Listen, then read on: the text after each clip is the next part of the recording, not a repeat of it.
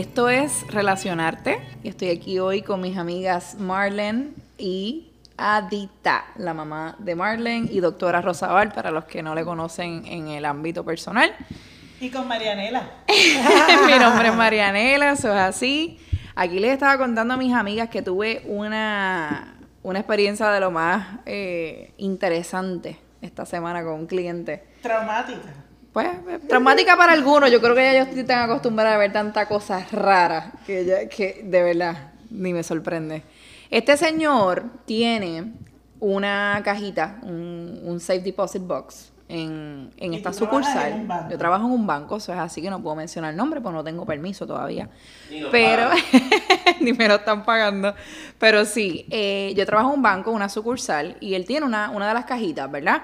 Entonces, él tiene la costumbre, porque él tiene la llave del, de- del safe box con un llavero bien peculiar, son unos testículos, pero, pero grandes, o Un par sea, de bolas. un par de bolas, bien grandes, No lo puedo creer. y es... Sí, te lo juro, Marlene. Para colmo son, son plateadas, son, son así shiny. eh, eh, bueno, es una cosa increíble. Entonces, me da gracia porque cada vez que él va al banco, normalmente cuando tú vas a mostrar llaves, tú agarras las llaves por el llavero y muestras las llaves, ¿verdad? Y dices, aquí tengo las llaves, o me voy, o lo que sea. Él es al revés. Él llega al banco, agarra la llave y nos enseña los testículos. Nos hace, necesito ir al safe deposit. Y es increíble cómo no sé si él lo hace, eh, o sea, sin intención o, o si es un chiste. Pues, Honestamente, no sé qué. tipo se tiró al medio, él lo hizo a propósito. Pues lo hace todo el tiempo, pero no sé, no sé cuál es el, el- cuál es el, ¿cómo se llama esto? ¿Cuál es la intención, verdad, de- detrás de todo esto? Lo que sí sé y me pareció curioso, no esperaba esa reacción de la, de, la- de mis compañeras, es que es como, mano, es como tenerles fuego. Cada vez que ese señor llega allí y saca esas bolas a pasear, esas mujeres viran los ojos automáticamente. Y yo, Claro. pues, pues, le abro el site deposit box porque al final, pues, pues, hay que darle el servicio, tú claro, sabes. claro. Yo le, yo hasta me parece gracioso, yo le digo, usted, usted como que la necesita enseñar, ¿verdad? Pues, ¿Qué te dijo? ¿Qué te dijo cuando le nada, se quedó así como yo pasmadito, pero, pero sí que me la está enseñando cada vez que viene. Él se creerá el más sexy. Yo Que- no sé. Que va a tumbar ahí a las mujeres en el banco. No sé, no sé. Pues tú sabes que una cosa bien interesante es que muchos hombres piensan que las mujeres se excitan a ver un hombre desnudo. Nada que ver. Ustedes, los hombres se excitan cuando ven una mujer desnuda. Lo menos. Pero la mujer no se excita. Claro, muchos me pueden decir, pero ¿y qué pasa entonces con estos hombres que lo llevan, este, que se desnuda y las mujeres le ponen, y hay bares de hombres desnudos que las mujeres van, van a relajar. vacilones, son van a vacilones. Por eso es que no tienen tanto éxito. Correcto. O, o dime tú, cu- cu- ¿cuánto Sí. lugar de, de mujeres hay y cuánto lugar de hombres hay? Yo te tengo que contar algo que me pasó una vez con eso. ¿Qué te Yo pasó? fui a, mira, una amiga mía se iba a casar y, y llevarle, las amigas le llevaron un stripper. Stripper Y, y aquel muchacho empezó, imagínate, a bailar, se quitó la ropa y empezó. Si tú sabes que se le trepa a la gente, y dije, ay Dios mío, que, que no se me trepe encima a mí. Y yo lo oía por todo el cuarto. Anyway, se acabó, se acabó la fiesta. Y yo salgo de la fiesta y mi esposo me va a buscar y le dije, mira, llévame a Pollo Tropical porque yo lo que tengo es un hambre espectacular. y cuando estoy haciendo la fila, adivina quién está allí. No, Stripper, stripper. stripper. Y él me miraba y me decía, yo a ti te conozco.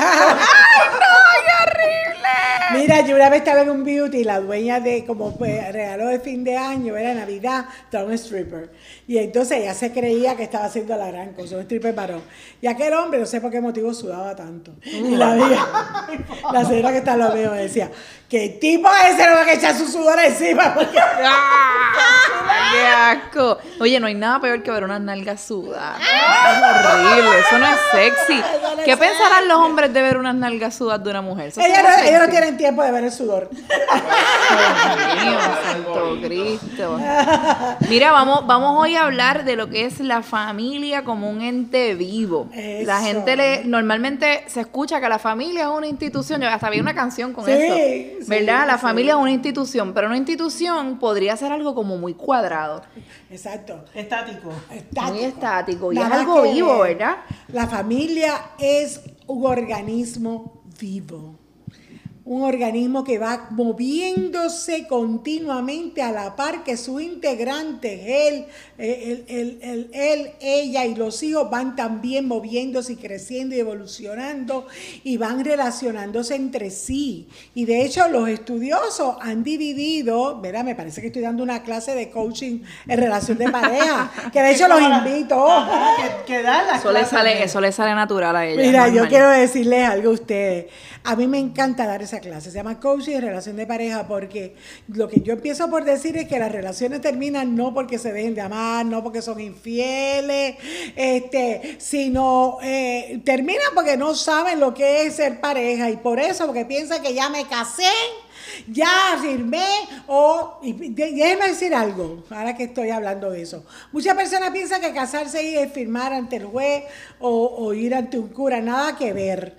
El- las relaciones de pareja tienen tres niveles. Pero antes de que entres en, la, en, la, en, la, en los niveles de pareja, Ajá. a mí me gustaría definir, mami, qué es lo que es una pareja. Porque déjame explicarte, ha- hay personas que llegan a mi oficina y me dicen, yo vengo con, yo tengo una relación de pareja disfuncional, yo vengo de una familia disfuncional y yo quiero que tú sepas que no importa qué es lo que se está dando, todo está en función porque todo funciona. Claro, exacto. Bueno malo regular está funcionando. Y, y a mí me gustaría aclarar que, que una relación de pareja es cuando dos personas, adultos, para mí me encanta aclararlo porque hay personas que piensan que pueden ser infantiles o que pueden ser inmaduros y que pueden entrar en una relación de adultos que no es posible. Así que para poder ser pareja tienes que ser adulto, tienes que poder consentir y tienes que po- escoger amar a otra persona para co-crear entre los dos, crear esto que es un ente, que es la relación, que es como el que hace un negocio y dice, bueno, tú y yo vamos de socio y vamos, incorporamos. Y el negocio de por sí es un ente que tú puedes demandar. O sea, un paréntesis ahí. Eso significa que basado en lo que para ti es eh, esa definición de lo que es una relación en pareja, en estos países donde negocian a, a la hija para casarla con, con un señor, ¿verdad? Bajo esa definición, eso no es un matrimonio, eso básicamente fue una negociación, pero realmente ella no hubo, no- ella, ella nunca accedió a eso, ella no, no estuvo No, de acuerdo. sigue siendo una relación, lo que pasa es que empezaron por el segundo nivel. Recuérdate que la, la relación de pareja pasa por el primer nivel, que es la atracción entre opuestos. La razón por la cual un hombre y una mujer que nacieron diferentes, lugares diferentes, son de, de lugares diferentes, se unen, hermano, porque hay una atracción entre opuestos. No, no, no, pero en Hay este una- caso, acuérdate, en este caso la negoció el papá. Pues como esos países, ella, ella no. Sí, Correcto. vamos, vamos a empezar por esto. Si es menor de edad, esta persona está Aún entrando, peor. está entrando en una relación donde no está consintiendo, porque los menores de edad no pueden consentir, no importa lo que digan. Eso es correcto. Así que vamos a asumir que son mayores de edad Ajá. legalmente. Entonces- si otra persona escoge la pareja por ti, hay culturas que entran dentro de una relación a través de esa negociación y eso es completamente aceptable. Claro, porque entonces estarían entrando en el segundo nivel de relación de pareja, que es cuando se hacen, ha- hacen una, ¿verdad? Lo que se llama una intimidad psicológica. Yo he visto parejas hindúes que aprenden a amarse, aprenden a tener pasión. Y es interesante porque empezaron porque son preparados. O sea que ellos dependen de la casta. Guau, yo, yo, yo siempre, yo siempre había tenido esa pregunta. No, Sí. Nunca, o sea, nunca había tenido la pregunta formulada, pero era como una curiosidad para mí. Sí. Si es posible llegar Sí. a sentir atracción Sí. cuando Claro. te casaste con un tipo que en el inicio era como, Dios, Dios mío, Hay ¿por qué me hicieron que es esto? bien importante saber y es el tercer paso para poder ser, digo, yo no sé, es Adelante. dentro de dentro de ser pareja, el, el tercer punto es que tú tienes que escoger amar a la persona. Exacto, es un compromiso. Por eso dicen algunas personas que cada día tú escoges seguir amando o amar porque vuelves otra vez. Es como si volviera el proceso a empezar. Que quizás te ayude a saber que ese amor apasionado tiene vida. Lo que dura son dos años. Oh, de acuerdo a los expertos, ese amor apasionado. O sea, que amar es una decisión. ¿Verdad? Ese, eso a los dos años, si no existe, si no tiene esta intimidad psicológica, la pasión se cae y se va al DH. Entonces es importante saber que las parejas regularmente están todo el día decidiendo, amar es una decisión, decidiendo construir esa relación continuamente. Adita, yo creo que, yo creo que por eso, y lo, lo hablamos anteriormente, para mí es tan importante el matrimonio. Y eso yo sé que en, en mi generación está bastante extinto ya. Sí. Hay muchas personas que no creen, que ellos simplemente dicen, pues, bueno, podemos vivir juntos, somos dos adultos y ver qué pasa. Pero como yo te decía ahorita, cuando tú vas a abrir una compañía, vas a abrir una empresa, que vas a invertir dinero, vas a poner, qué sé yo, 50, 100 mil dólares, tú abres la empresa a ver qué pasa. Oh, ¿Verdad que no? No solamente- Tú haces un estudio de mercadeo a ver si hace falta esto en Correcto. este lugar en específico, con este público en específico. Tú contratas todos los expertos, mira cómo somos. Contratas todos los expertos habidos y por haber y gastas dinero en que esto salga bien porque fue una inversión.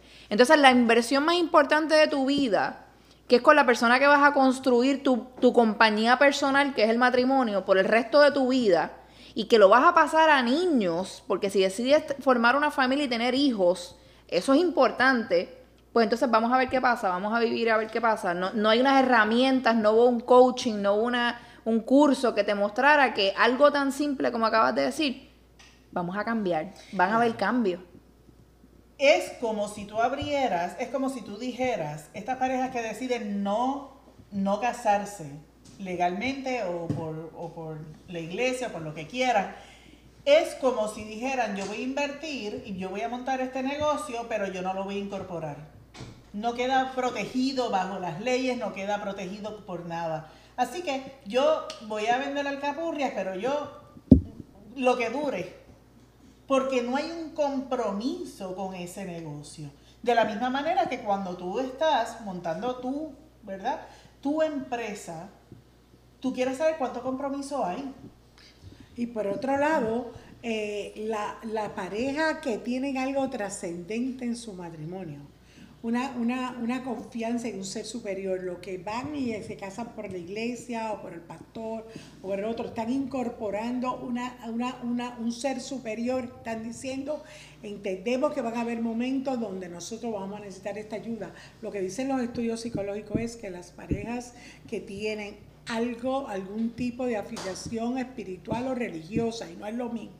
O sea, que religiosa que pertenece a una organización. Claro. Espiritual es que cultivan esa espiritualidad. De la manera en que yo lo digo es que la espiritualidad es la conexión con Dios, pero que la religiosidad es cuando yo me congrego con otras personas que hablan el mismo El idioma, mismo con idioma Dios. que tú. Pero lo que dice el estudio es que cuando la pareja tiene eso, suelen, suelen trabajar mejor sus conflictos. Tener más éxito.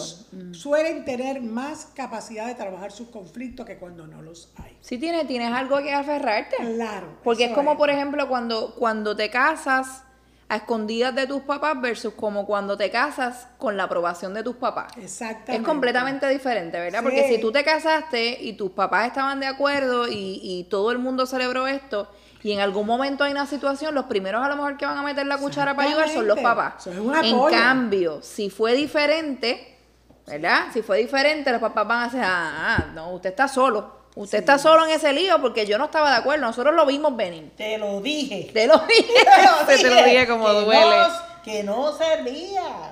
Cuéntame, ¿cómo son los conflictos? ¿Qué, qué es lo que son conflictos? Cuando estamos hablando, que Marlene dijo que me gustó mucho, de que amar es una decisión de día a día, de cuidar mi, ma- de cuidar mi matrimonio, de cuidar mi relación y cuidar el amor. Una plantita. Una plantita, tenemos que saber que parte de lo que conlleva tener esa plantita es de hierbarla, echarle tu agüita, echarle tu abono.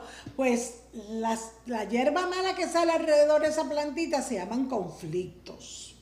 Los conflictos son parte de la vida, por lo tanto ninguna relación se va a escapar de tener conflictos. Los conflictos son esperados.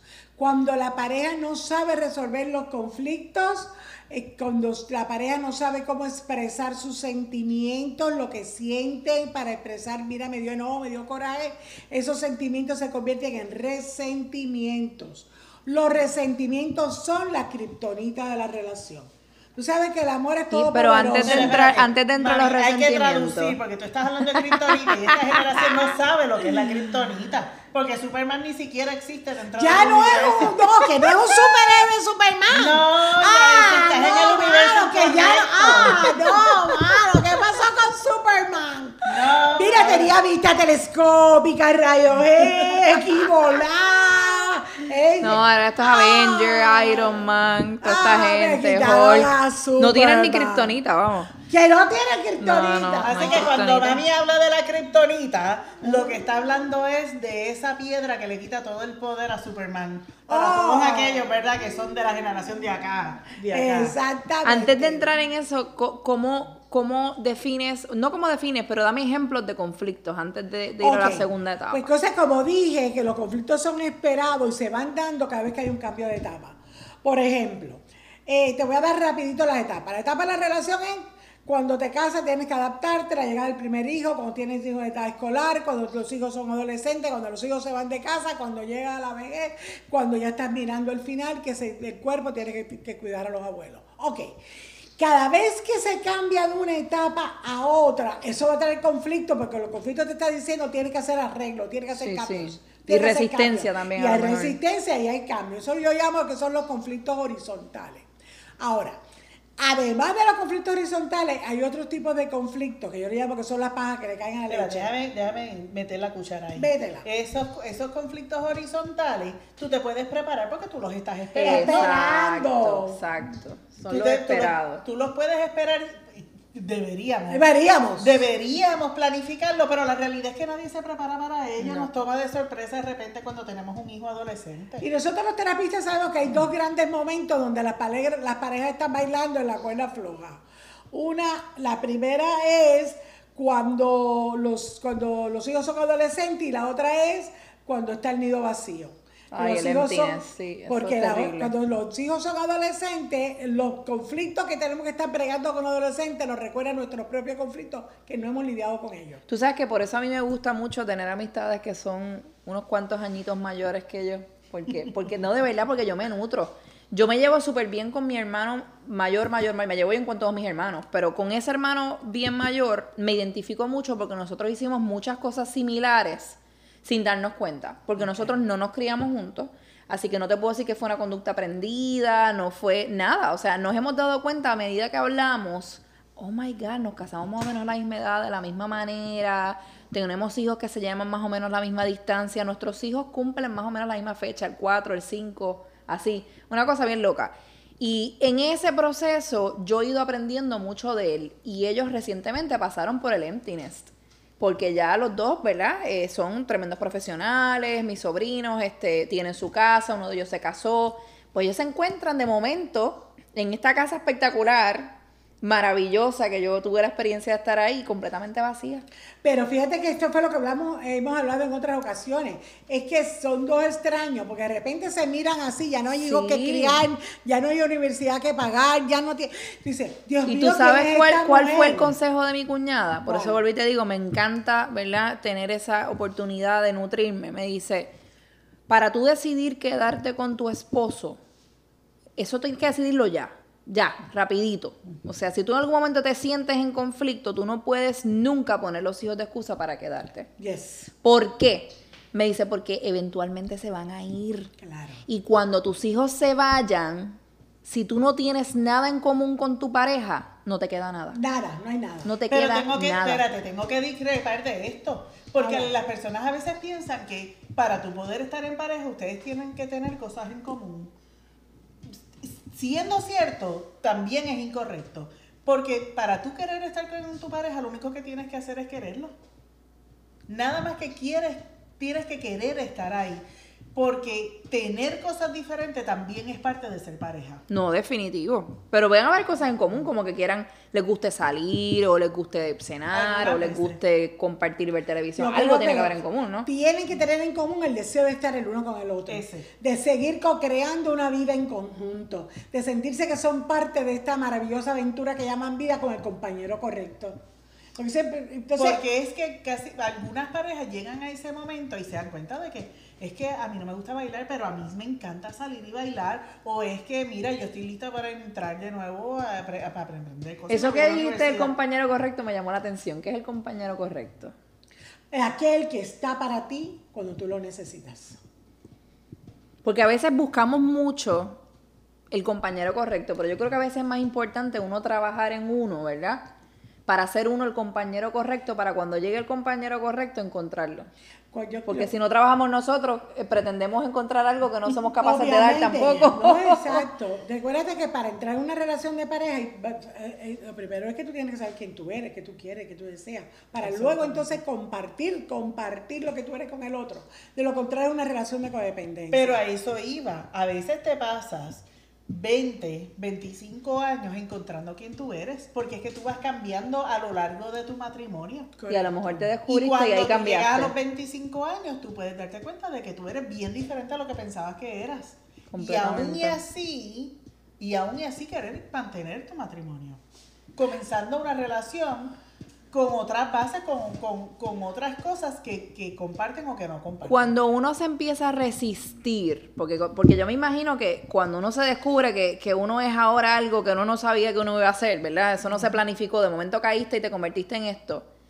Y hay resistencia, tú no quieres ser esa persona, no te diste cuenta cómo llegaste ahí. Ahora eres esta persona, a lo mejor eres bien parecido a tu mamá o a tu papá, que era lo más que tú detestabas, y, y- y de momento te conviertes en eso.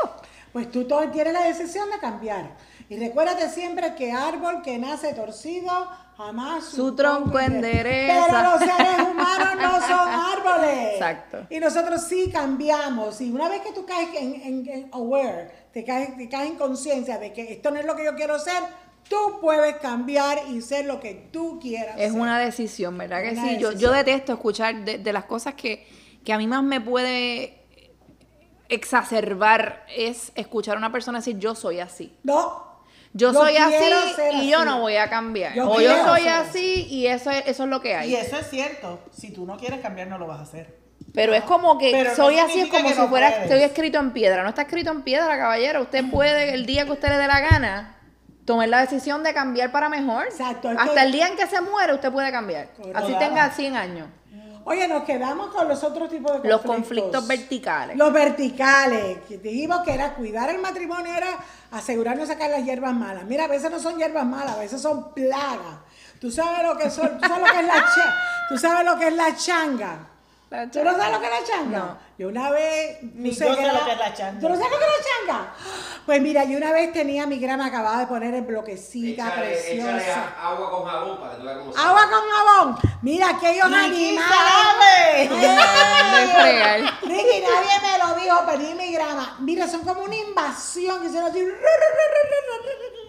Y me acabaron la grama. De ahí viene el Se llama dicho, la eso- changa. esa es la changa. La changa que Es acaba con lo que llega. Bueno, los conflictos verticales, uno no puede prepararse para ellos. No. ¿Verdad? Ellos van a llegar. Y cuando llegan, lo único que nosotros tenemos es que nos puede ayudar es tener una relación firme, Dame ejemplo de, de- de lo que es un conflicto un vertical. conflicto vertical, pues mira, cuando tuvimos que dejar nuestro país, yo que soy, ¿verdad? Cubana, yo sé lo que O sea, es pasó. lo que no es esperado. Correcto. Mis padres tuvieron que dejarlo todo, salieron, ¿verdad? Con, con lo que tenían Una puesto. enfermedad. Una enfermedad.